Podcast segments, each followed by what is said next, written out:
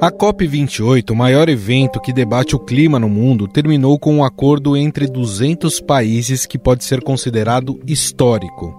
Pela primeira vez, as nações concordaram que é preciso fazer uma transição energética para a redução do uso de combustíveis fósseis. COP28 aprovou o texto final da Conferência do Clima, que apoia a transição energética dos combustíveis fósseis para fontes de energia mais limpas. Muitas críticas a esse texto final nesse momento, porque, ok, você traz uma sinalização para uma transição energética, porém não estipula prazo, não estipula meta.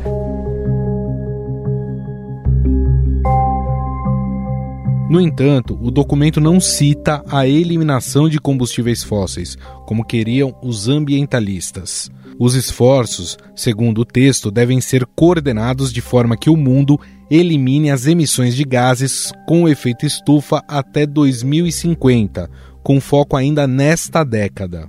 Para isso, também há uma meta de triplicar a capacidade energética renovável até 2030. Cientistas, porém, têm alertado que os compromissos assumidos pelos governantes são insuficientes diante da urgência da crise climática, que em 2023 se intensificou com ondas de calor, incêndios, tempestades e ciclones em vários pontos do planeta, incluindo o Brasil. A região sul enfrenta uma das suas maiores tragédias climáticas e os gaúchos sofrem com a passagem de um ciclone extratropical. São altos volumes de chuva, fortes rajadas de vento. Pelo menos 67 cidades foram atingidas e 21 pessoas perderam a vida no estado, segundo a Defesa Civil. Aliás, o fato de a conferência ter sido realizada nos Emirados Árabes Unidos, um dos maiores exportadores de petróleo do mundo, foi alvo de críticas desde a escolha da sede. Na maioria das economias desenvolvidas ou emergentes, o despejo na atmosfera de gases do efeito estufa, oriundos da queima de petróleo ou carvão, é o principal causador do aquecimento global. Há cientistas afirmando que esses fenômenos de devastação eles teriam a mesma origem, o aquecimento global. E essa, digamos, alteração dos padrões climáticos estaria acontecendo mais rápido do que os modelos que eles mesmos previam. A posição do Brasil sobre o petróleo trouxe constrangimento para a gestão de Luiz Inácio Lula da Silva. A polêmica sobre a exploração de petróleo na margem equatorial do rio Amazonas foi uma sombra sobre as pretensões de Lula de ser uma liderança na agenda climática. O Ibama emitiu a primeira licença para a Petrobras iniciar pesquisas para a exploração de óleo e gás na margem equatorial do Brasil. Mais ainda, o Brasil chegou a anunciar ter entrado na OPEP Plus, grupo que reúne os principais produtores de petróleo e países aliados. No entanto, o governo disse que seu papel será apenas de observador e que vai aproveitar a participação na entidade para convencer os integrantes a reduzirem o consumo de combustíveis fósseis. O Brasil não vai participar da OPEP. O Brasil vai participar da coisa chamada OPEP Eu acho importante a gente participar porque a gente precisa convencer países que produzem petróleo que eles precisam se preparar para o fim dos combustíveis fósseis.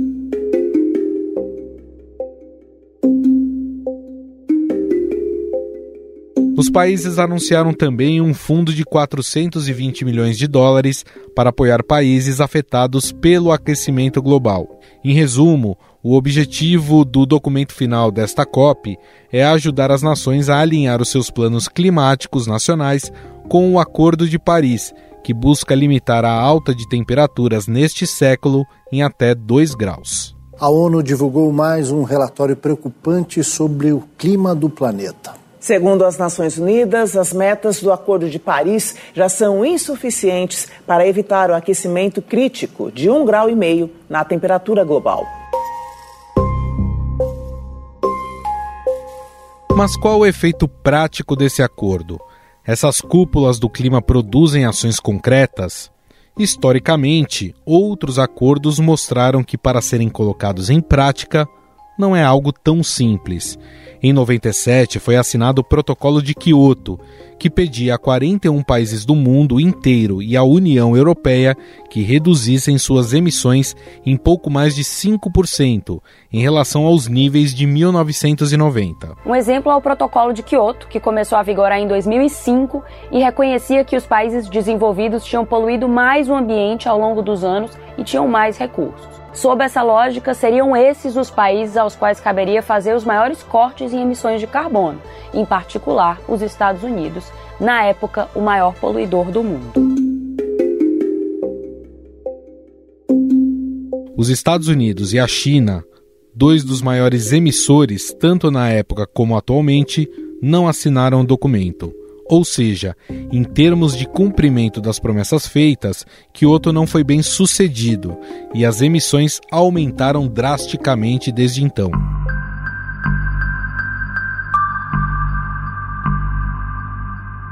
Em 2009, a cúpula na Dinamarca foi considerada um fracasso devido ao impasse entre os países desenvolvidos e os países em desenvolvimento quanto à redução das emissões. Poucos ficaram satisfeitos com o Acordo de Copenhague, mas depois de duas semanas de negociações, isso foi tudo que os líderes mundiais conseguiram fazer. O presidente americano Barack Obama, que ajudou a elaborar o documento de três páginas, classificou o acordo como sem precedentes, mas admitiu que ainda não é o suficiente.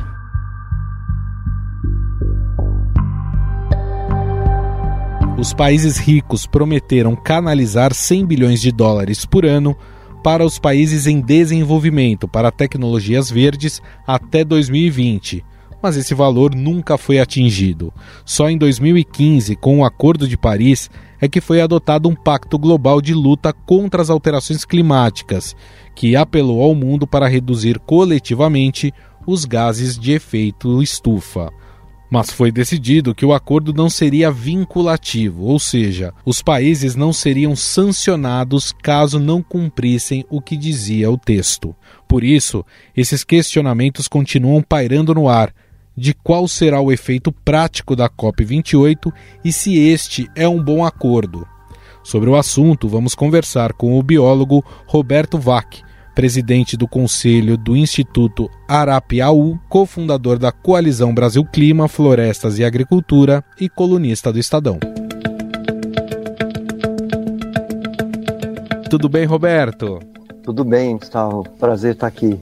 Muito, muito legal prazer é todo nosso. Bom, Roberto, é, apesar do acordo sobre a redução de emissões de gases ser positivo e até ser tratado como histórico, o fato de ter deixado de lado a questão dos combustíveis fósseis é uma derrota para quem defende a redução dessas emissões? Olha, eu acho que o acordo ele é melhor que o esperado e pior que o necessário. Eu acho que essa é a frase mais forte desse, desse assunto. Né? É, é, é óbvio que a gente precisa avançar muito mais é, do que o que está apontado no acordo. No entanto, depois de 30 anos, parece absurdo isso, mas depois de 30 anos, o tema dos combustíveis fósseis como algo central no, na discussão toda e na necessidade de redução de emissões aparece como algo que precisa ser encarado de frente. É por isso que está sendo chamado de histórico. Eu, eu confesso que eu não, não, não gosto muito dessa definição. Uhum. Eu acho que, que, na realidade, isso evidentemente tinha que estar tá pautado há muito tempo. Né? A própria posição do Brasil, ela pode ser vista até como dúbia se a gente for analisar, porque ao mesmo tempo que é, o presidente Lula diz que quer liderar as ações contra as mudanças climáticas, é, aqui dentro nós temos feito aí um esforço né, para, por exemplo, a exploração de petróleo na margem equatorial do rio Amazonas. Isso não faz com que o país é, não tenha tanto compromisso em relação a esses acordos, Roberto? É, eu acho que o, os tempos dos anúncios foram completamente equivocados, né? É, adesão ao PEP, a, a, a discussão é, sobre esses novos leilões, exatamente na mesma semana da COP, não faz muito sentido. Agora, é, o Brasil precisa encarar a questão da transição energética com dados, metas, com objetivos muito claros. É evidente que não é possível você é, descartar o uso de combustíveis fósseis de uma hora para outra.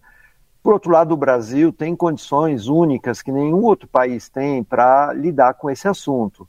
Então, o que eu sinto que faz falta é maior clareza na agenda de transição energética do Brasil, com, com metas muito mais claras, com é, a, a, definição de ações é, no sentido de priorizar tecnologias é, para essa área de, de, de, combustíveis menos emissores. A gente tem, por exemplo, o potencial do hidrogênio a ser desenvolvido. O Brasil tem condições únicas, precisa de mais clareza é, de como ele vai enfrentar essa transição energética. Falando do Brasil, a gente olha para as grandes potências que está é, ligado muito à queima do, do petróleo, a, a relação com a emissão de gases do, do efeito estufa, mas aqui no Brasil, o nosso maior gerador de gases do efeito estufa são as queimas das florestas. E o Brasil, apesar de ter melhorado em relação ao governo passado, é, ainda é muito alto esse problema que nós temos de incêndios florestais. É, na sua visão, a gente tem tomado atitudes adequadas para conseguir minimizar isso? Acho que sim, acho que a gente está no caminho, não há como negar. É, as ações de comando e controle do desmatamento, né? O desmatamento é o que precede as queimadas e a gente é, definitivamente precisa tirar os desmatamentos, o desmatamento da, da nossa história, da nossa agenda. É, o país tem condições, como a gente conversou, de ser o grande campeão mundial na transição energética, de ser o grande campeão na produção de alimentos de baixo carbono, mas para isso precisa tirar completamente, eliminar o desmatamento ilegal é, da nossa pauta. A eliminação do desmatamento ilegal, ela, ela demanda o que a gente chama de comando e controle, ações mesmo de polícia forte para coibir a ilegalidade. Isso é fundamental e isso está ocorrendo de uma maneira muito mais contundente do que no governo passado. Mas não é suficiente é, é preciso reconhecer que é, o desmatamento também é consequência de uma falta do que a gente chama de uma agenda é, mínima social é, integrada para aquela região. É uma região que não conta, que, ou que conta com os piores índices de saneamento, de educação, de saúde, de infraestrutura, tudo é, para aquela população que lá vive é o que tem de pior no Brasil. Então, é preciso combinar as ações de comando e controle com uma agenda que coloque centralidade na qualidade de vida das pessoas que moram naquela região, com opções econômicas, com diversas outras medidas além do comando e controle. Nós estamos avançando. Eu acho que é, não há como negar que o Brasil está avançando, mas o desafio continua bastante grande. E, e, acredito que o grande desafio também seja aliar, por exemplo, o agronegócio, que é responsável por uma parcela importante do PIB brasileiro, e também a preservação dessas áreas. Há como fazer isso? Há como se chegar num acordo para que a gente tenha, no melhor dos mundos, uma grande área preservada no Brasil, sem prejudicar também é, o desenvolvimento do agronegócio? Eu não tenho nenhuma dúvida disso. Na realidade, quando a gente chama agronegócio, é, a gente deveria sempre usar o plural. Né? O que existe é um espectro muito grande de diferentes formas de produção. A gente tem formas hiper sofisticadas, de baixo carbono, que tem é, um cuidado muito grande com a rastreabilidade, com a certeza de que essa produção não está ligada a desmatamento. A gente precisa reconhecer que isso existe no Brasil. A Embrapa teve um papel muito importante e grande parte da produção brasileira se dá nessas condições. No entanto, uma parte também importante é, ocupa o que a gente, que a gente chama de fronteiras é, do desmatamento. E muito, a maior parte, tem é, ilegalidade nas suas formas de atuação. Então, é preciso reconhecer que há uma heterogeneidade muito grande no agronegócio tem um agronegócio extremamente sério, positivo, profissional, que tem um engajamento na coalizão, por exemplo, a coalizão Brasil Clima, Floresta Agricultura, é, a, a, traz dentro dos seus membros empresas que há muito tempo têm atuado é, fortemente é, em, em, práticas de produção que estão completamente desvinculadas de, de, do desmatamento, por exemplo, e com as melhores formas de lidar com as emissões. Mas, infelizmente, ainda existe é, no Brasil uma parte grande do que a gente chama uso da terra que está associado ao desmatamento. E isso está ligado à ilegalidade e a gente volta a discutir a importância de comando e controle e punição para quem atua na ilegalidade, que contamina, de uma maneira geral, a reputação de um setor tão importante para a economia brasileira e também para a sociedade brasileira como um todo. Perfeito. E, e, Roberto, você falou uma coisa extremamente importante. As mudanças climáticas, elas vão atingir, e isso é uma certeza, primeiro, aqueles que estão mais vulneráveis, né? Sempre os mais vulneráveis é que vão acabar sentindo primeiro e já estão sentindo, né? A gente tem coisas acontecendo no Brasil, ciclone extratropical que tem acabado aí com cidades inteiras, não só no Brasil como no mundo, é, ou seja, ter um, um, projeto de redução de danos para que a gente não acelere o processo de mudanças climáticas é cuidar vamos dizer assim, aqui no Brasil, de boa parte da população, porque a gente sabe que nós temos uma, uma população grande carente aqui no país, né? É, e você está trazendo um ponto central, que é a dimensão da adaptação, né? Como o mundo vai a, se adaptar a essa nova realidade climática e, como você colocou, certamente ela afeta os mais vulneráveis. Uma agenda de adaptação é algo extremamente urgente nós sabemos das fragilidades do Brasil em lidar com esse tipo de atividade, então a previsão, a informação, a, o conjunto de atividades que precisam ser realizadas na, na retirada de pessoas que estão em, em locais que certamente estão condenados, é, a, todo esse processo né, de, de políticas públicas voltadas para adaptação é preciso ter é, maior atenção do que tem tido até o momento. A gente não tem a menor dúvida disso. Vale lembrar que nesta COP, o, o chamado Fundo de Perdas e Danos, que é um fundo que foi definido na última COP em Sharm el Sheikh, que é justamente voltado para destinado a, a cobrir é, esse campo das adaptações, ele avançou, mas avançou pouco. Ele avançou com valores muito baixos. Então, mais uma vez, né, a COP avançou, mas avançou pouco. Ele, ela sinalizou a importância de um fundo mundial de perdas e danos, é, mas o valor é muito baixo. Então, é, esse assunto é um dos assuntos mais, mais relevantes para essa discussão. E uma outra frente nesse campo que você mencionou, da adaptação, é o que se chama é, de resiliência dos sistemas de produção de alimentos, porque não são apenas as pessoas que vão estar expostas a essas intempéries, a essas condições. As áreas de produção também serão altamente afetadas, com secas, com mudanças drásticas das condições climáticas e muito provavelmente deve haver deslocamento de, de sistemas de produção e a necessidade de uma atenção muito grande em novas tecnologias que sejam mais resilientes. Essa, esse foi um dos, é, uma das, das vitórias dessa COP.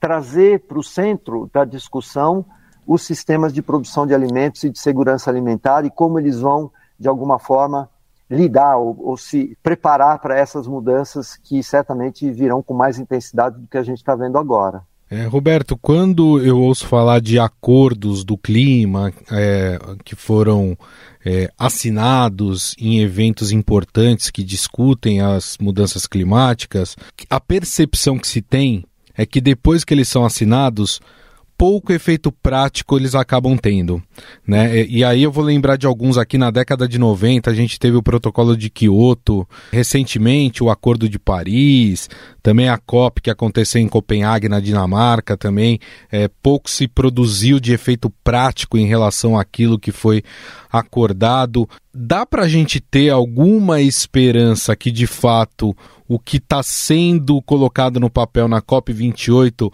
é, vai ser levado seriamente para frente e o quanto que o fato da gente tá começando a sentir os impactos das mudanças climáticas vai fazer com que as autoridades de fato coloquem é, essa, essa previsibilidade, né, esse norte para tentar conter aí tudo que já está acontecendo no mundo? Olha, eu sou bastante pouco crédulo de que os sistemas multilaterais conseguirão fazer essa agenda andar na velocidade que ela precisa. É, não só os acordos ligados ao clima acabam não sendo cumpridos, mas nós estamos vendo vários outros acordos ligados à própria, à própria, aos próprios conflitos que a gente está vendo no mundo que uhum. não são cumpridos. O sistema multilateral ele não tem tido a força para realmente fazer nenhuma agenda do planeta avançar da forma como precisa. Dito isso, eles têm papel importante na sinalização de tendências.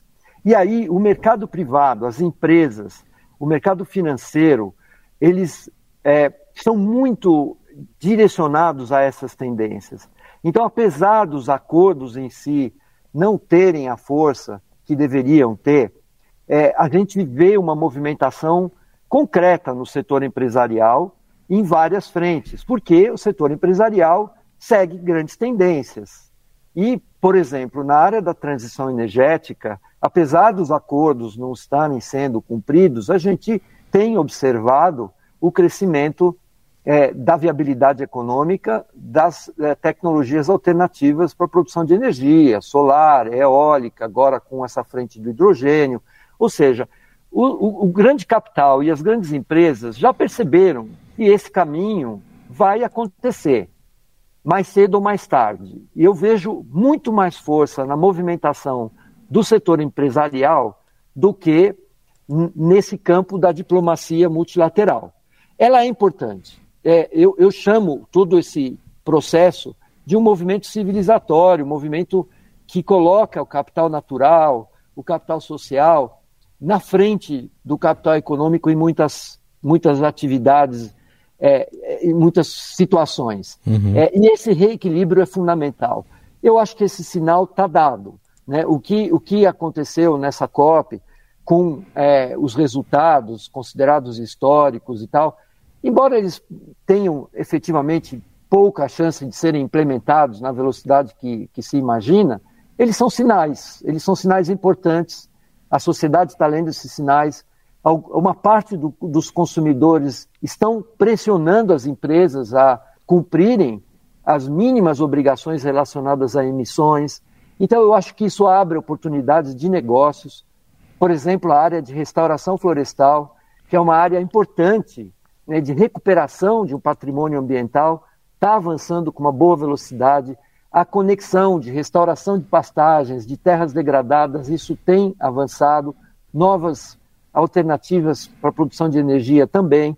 Então eu vejo muito mais um movimento, um protagonismo do setor privado e não aquela expectativa de que vai ser a partir de regulações governamentais ou multilaterais que essa agenda vai andar. É, e as legislações têm ficado mais rígidas em relação a desmatamento, a origem dos produtos. Na própria Europa aprovou há pouco tempo é, que agora só vai aceitar produtos que se comprove que não vieram de áreas de desmatamento, né? Perfeito, você trouxe um ponto central, que é o que a gente chama da migração de um passivo moral para um passivo legal. Até um tempo atrás era assim, era moralmente não adequado você emitir gases efeito estufa, era uma discussão, pô, não faz isso não, não é legal, causava um efeito reputacional negativo. Isso está migrando para efeitos legais. Né? Tem uma outra frente forte que, que a gente tem observado, que é a chamada litigância climática, que são ações na justiça contra empresas que emitem é, contra empresas que causam é, danos relacionados ao meio ambiente, isso tem crescido muito. Então, essa migração do que era inadequado moralmente para aquilo que é, é controlado no campo judicial, isso está ocorrendo com muita força, mais uma vez, apesar é, dos, da fragilidade dos acordos multilaterais como as COPs.